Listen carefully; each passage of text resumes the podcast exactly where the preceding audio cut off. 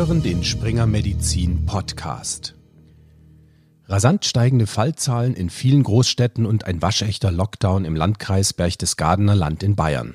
Der Corona-Herbst ist jetzt gegen Ende Oktober 2020 im vollen Gang und eine Rückkehr zum Vor-Corona-Alltag ist nicht in Sicht. Im Gegenteil. Seit sich im Frühjahr 2020 auch in Deutschland das erste Mal die Fälle gehäuft und die Intensivbetten gefüllt haben, sind nun einige Monate ins Land gegangen. Monate, in denen wir glücklicherweise immer mehr über die Symptome, Komplikationen und Folgeschäden der Erkrankung Covid-19 gelernt haben. Ich bin Erik Heinz und ich freue mich, dass Sie wieder dabei sind. Man weiß inzwischen, dass bei dieser Erkrankung nicht nur infektiologische oder pneumologische Symptome eine Rolle spielen, sondern auch neurologische. Und auch in diesem Fachgebiet gibt es inzwischen weitreichendere Erkenntnisse über die Erkrankung und, was für Diagnostik und Therapie und den Wissenstransfer zu den behandelnden Ärzten und Ärztinnen besonders wichtig ist, inzwischen auch eine Leitlinie zu den neurologischen Erscheinungen bei Covid-19. Bei dieser Leitlinie handelt es sich um eine sogenannte S1-Leitlinie. Das bedeutet, dass hier von einer Expertengruppe im Konsens verabschiedete Handlungsempfehlungen formuliert wurden. Meine Kollegin Annika Asfalk aus der Online-Redaktion von springermedizin.de hat dies zum Anlass genommen, mit Professor Peter Berlitt zu telefonieren. Er ist Generalsekretär der Deutschen Gesellschaft für Neurologie und als Leitlinienkoordinator federführend für die neue Leitlinie. Also Sie beschäftigen sich ja die letzten Monate viel mit der Viruserkrankung Covid-19 die ja immer noch vor allem als pneumologische Erkrankung wahrgenommen wird. Sie sind aber Neurologe. Wieso beschäftigt Sie dieses Thema so?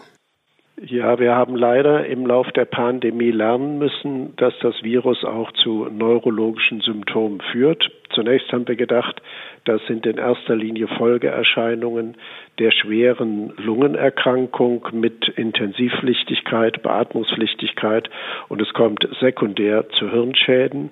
Inzwischen haben wir aber lernen müssen, dass auch primär neurologische Manifestationen auftreten können, auch bei Patienten, die gar nicht so schwer pulmonal erkrankt sind. Und ähm, viele der Symptome, die bei Covid-19 auftreten können, sind ja auch bei anderen Infekten zu beobachten, also zum Beispiel wie Schwindel oder Kopfschmerzen. Gibt es denn aber auch neurologische Symptome, die man jetzt ganz spezifisch Covid-19 zuordnen kann? Ja, es gibt inzwischen ganz gute Vergleichsuntersuchungen zu ähm, grippalen Infekten durch Influenza und der Infektion durch äh, SARS-CoV-2. Und da zeigt sich, dass das Schlaganfallrisiko bei der neuartigen Corona-Erkrankung signifikant erhöht ist.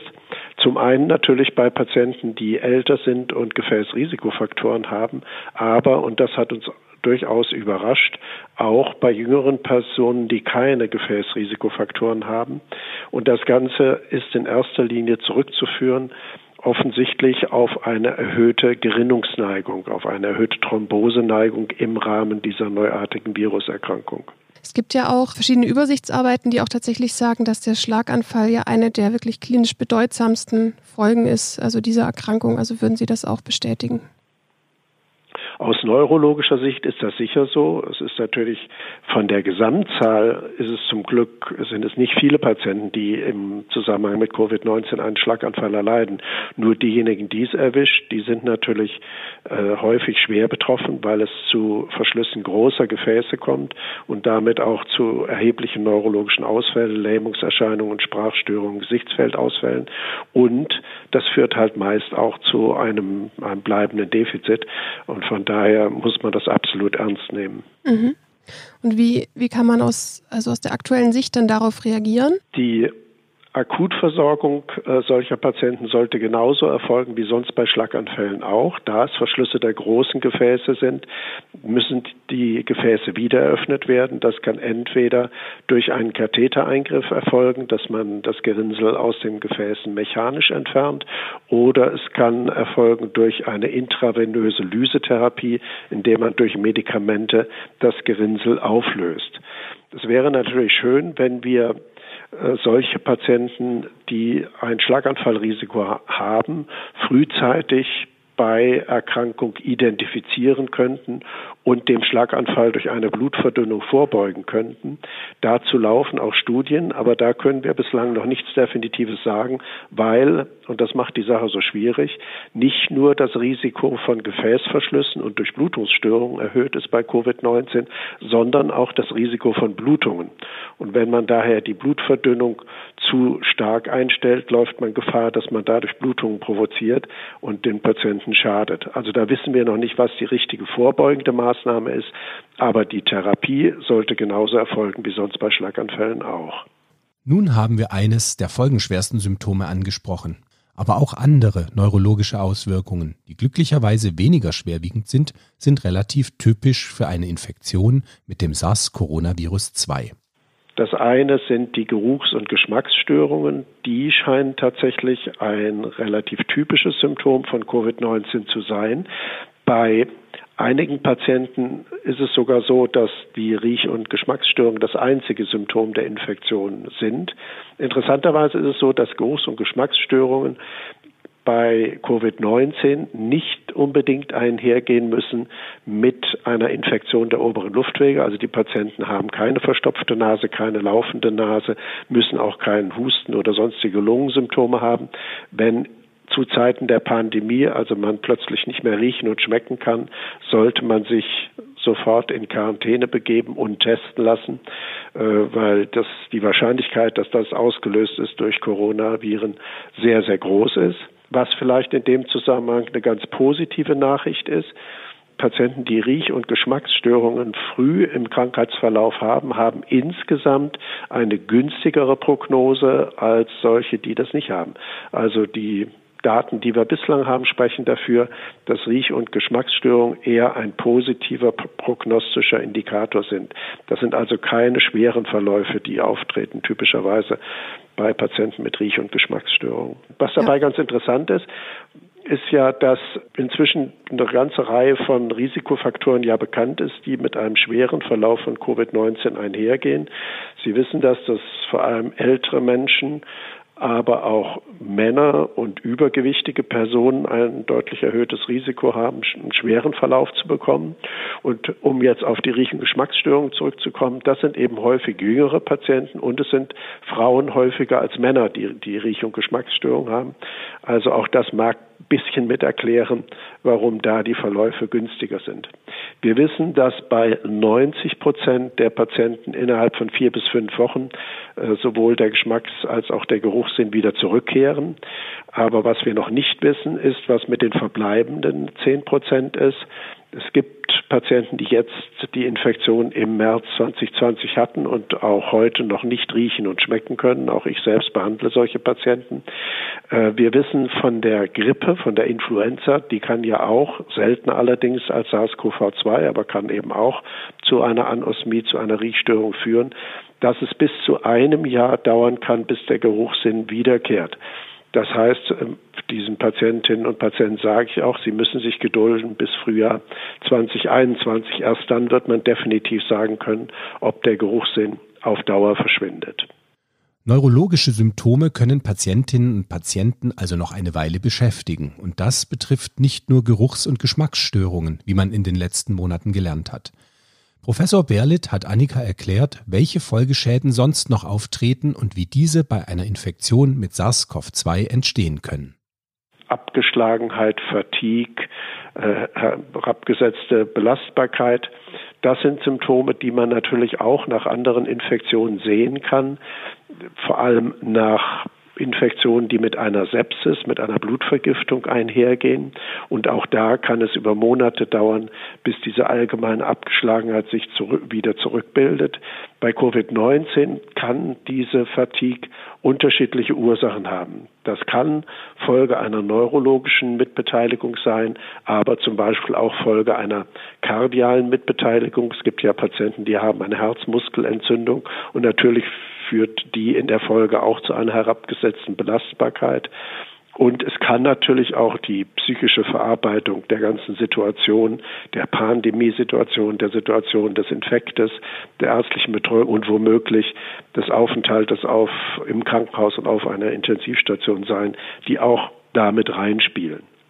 bei Kopfschmerzen, Schwindel oder auch konkreter kognitiven Problemen, das heißt Konzentrationsschwierigkeiten, Aufmerksamkeits- und Gedächtnisproblemen, das ist eher Folge einer Enzephalopathie, also einer Hirnschädigung im Rahmen der Infektion. Und das sind auch die Patienten, die in neurologischen Rehabilitationskliniken behandelt werden müssen, um wieder zurück in den Alltag beziehungsweise ins Berufsleben kommen zu können. Und diese Enzephalopathien, die werden tatsächlich am häufigsten gesehen bei Patienten, die stationär behandlungsbedürftig waren und vor allem bei solchen, die beatmet werden mussten und da sind es verschiedene Pathomechanismen, die dabei wahrscheinlich eine Rolle spielen. Das eine ist, dass ein generalisierter Sauerstoffmangel bei Patienten, die beatmet werden müssen, eine Hirnschädigung hervorrufen kann. Häufig ist es aber auch die gesteigerte Immunantwort auf den viralen Infekt, die zu einer solchen Enzephalopathie führt. Und wahrscheinlich nur bei sehr wenigen Patienten ist es eine direkte Entzündung des Gehirns durch das Virus. Das wurde in Einzelfällen beobachtet. Das scheint aber insgesamt etwas Seltenes zu sein. Und auch bei diesen neurologischen Folgen werden wir erst im Frühjahr 2021 definitiv die Frage beantworten können, ob es sich hier um Dauerfolgen handelt oder ob sich womöglich im Laufe von zwölf Monaten doch die Mehrzahl der Symptome zurückbildet. Zusammenfassend gibt es also neben der seltenen direkten Infektion der Nerven verschiedene indirekte, sogenannte parainfektiöse Mechanismen, die neurologische Symptome hervorrufen können. Wie wir ganz am Anfang gehört haben, kann SARS-CoV-2 das Gerinnungssystem beeinflussen. Dadurch ist das Risiko für Thrombosen, also Gefäßverschlüsse durch ein Blutgerinnsel, und als Folge davon das Risiko für Schlaganfälle erhöht. Die Nerven können aber auch durch eine infektionsbedingte Hochregulation des Immunsystems und durch Sauerstoffmangel geschädigt werden, wodurch zum Beispiel eine Enzephalopathie, also eine Schädigung des Gehirns, erklärt werden kann. Dabei ist aber nicht nur das zentrale Nervensystem betroffen, sondern auch periphere Nerven, wie verschiedene Berichte zeigen. Welche Symptome oder Folgeerkrankungen durch Einflüsse auf das periphere Nervensystem entstehen, fasst Professor Berlitt zusammen. Also inzwischen gibt es ein paar mehr Fallserien, die über das Guillain-Barré-Syndrom infolge von Covid-19 berichten. Es gibt auch eine erste kleine Fallserie, die eine Myasthenia gravis, äh, also eine immunologische Erkrankung der neuromuskulären Synapse beschreiben. Und es gibt die Patienten, die eine sogenannte Critical Illness, Neuropathie und Myopathie, also eine Schädigung der peripheren Nerven und der Muskulatur im Zusammenhang mit einem Intensivstationsaufenthalt haben.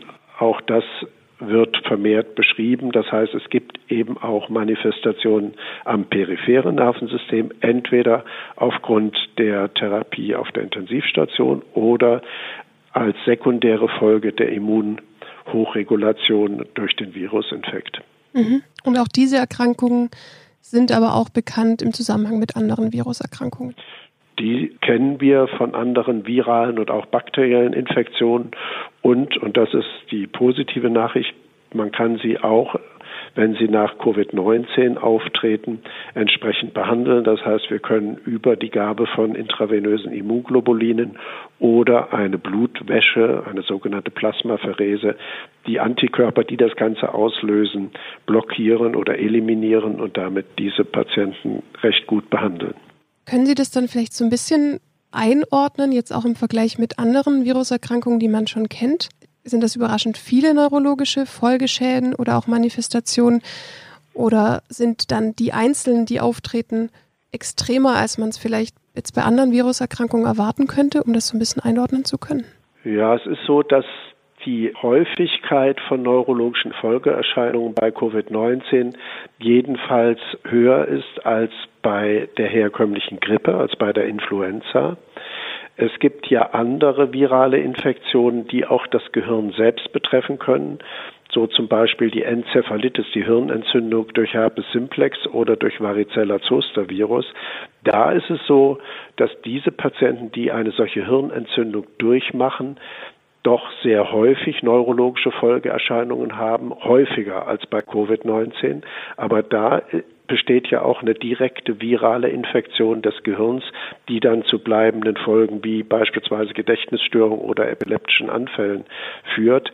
Äh, ich hatte ja eben gesagt, dass Covid-19 vermutlich nur selten zum Glück muss man ja sagen, das Gehirn selbst befällt, so dass das eher bei Covid-19 selten ist, ne, diese ernsten Folgen, aber diese mehr allgemeinen Symptome wie Fatigue, Kopfschmerzen, Schwindel, Abgeschlagenheit, das scheint insgesamt häufiger zu sein als bei anderen viralen Infektionen.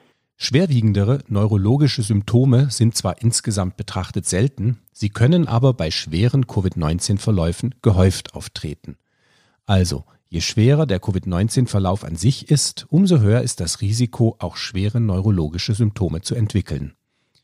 Annika hat dazu Professor Berlitt gefragt, ob es denn wichtig wäre, schwer an Covid-19 Erkrankte dauerhaft neurologisch mitzubetreuen. Ja, also das ist ohnehin so etwas, was wir jetzt auch seitens der Deutschen Gesellschaft für Neurologie fordern, dass Patienten, die stationär wegen Covid-19 behandelt werden müssen, immer auch neurologisch mituntersucht werden sollten, weil gerade die Patienten, die schwerere pulmonale Manifestationen haben, die also Luftnot haben und die ganzen anderen Lungensymptome, die ja sehr beeinträchtigend sind, bei denen werden häufig neurologische Begleiterkrankungen übersehen, auch durchaus Schlaganfälle, weil natürlich jemand, der intensivpflichtig wird, die äh, Internisten, die Lungenspezialisten kümmern sich natürlich um die Lunge, aber da kann es durchaus gar nicht so einfach sein, die Folgen eines Schlaganfalls oder anderer neurologischer Manifestationen zeitgerecht zu erkennen und darauf zu reagieren. Also von daher sollten die immer neurologisch mit untersucht werden. In der letzten Runde des Gesprächs wollte Annika von Professor Berlitt noch wissen, ob denn Patientinnen und Patienten mit neurologischen Vorerkrankungen ein hohes Risiko haben, schwer an Covid-19 zu erkranken. Ja, das, das ist ja eine nicht ganz unwichtige Frage. Es ist tatsächlich so, dass Patienten, die schon einen Schlaganfall durchgemacht haben, ein erhöhtes Risiko haben, auch wenn sie sich infizieren, erneut einen Schlaganfall zu erleiden. Patienten, die unter einer Epilepsie leiden, scheinen auch ein höheres Risiko zu haben, dann im Zusammenhang mit der Infektion äh, wieder epileptische Anfälle zu bekommen, wobei es ja manchmal auch schon ausreicht, äh, wenn jemand hohes Fieber hat, der eine Neigung zu epileptischen Anfällen bekommt, dass er wieder solche Anfälle erleidet.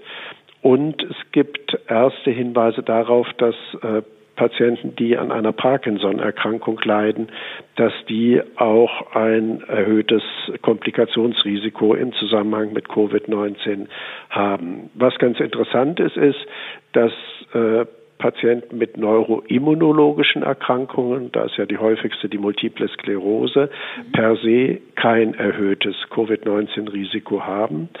Und auch die Behandlungen, die wir einsetzen bei der Multiplen Sklerose, das sind ja alles Immuntherapien, scheinen, soweit wir das wissen, in der Mehrzahl keinen ungünstigen Effekt zu haben. Es besteht also kein Grund, MS-Patienten von ihrer Dauertherapie abzusetzen während der Pandemie. Ja, vielen Dank, Professor Berlitt und danke, Annika. Ich denke, wir haben einen guten Überblick bekommen über relevante neurologische Symptome bei Covid-19. Wenn Sie noch mehr Details benötigen, finden Sie in den Show Notes dieses Podcasts den Link zur S1-Leitlinie Neurologische Manifestationen bei Covid-19 der Deutschen Gesellschaft für Neurologie. Dort sind viele der Aspekte, die wir in dieser Episode angesprochen haben, ausführlich festgehalten. Und das war's von mir. Danke, dass Sie zugehört haben. Machen Sie es gut und bleiben Sie gesund.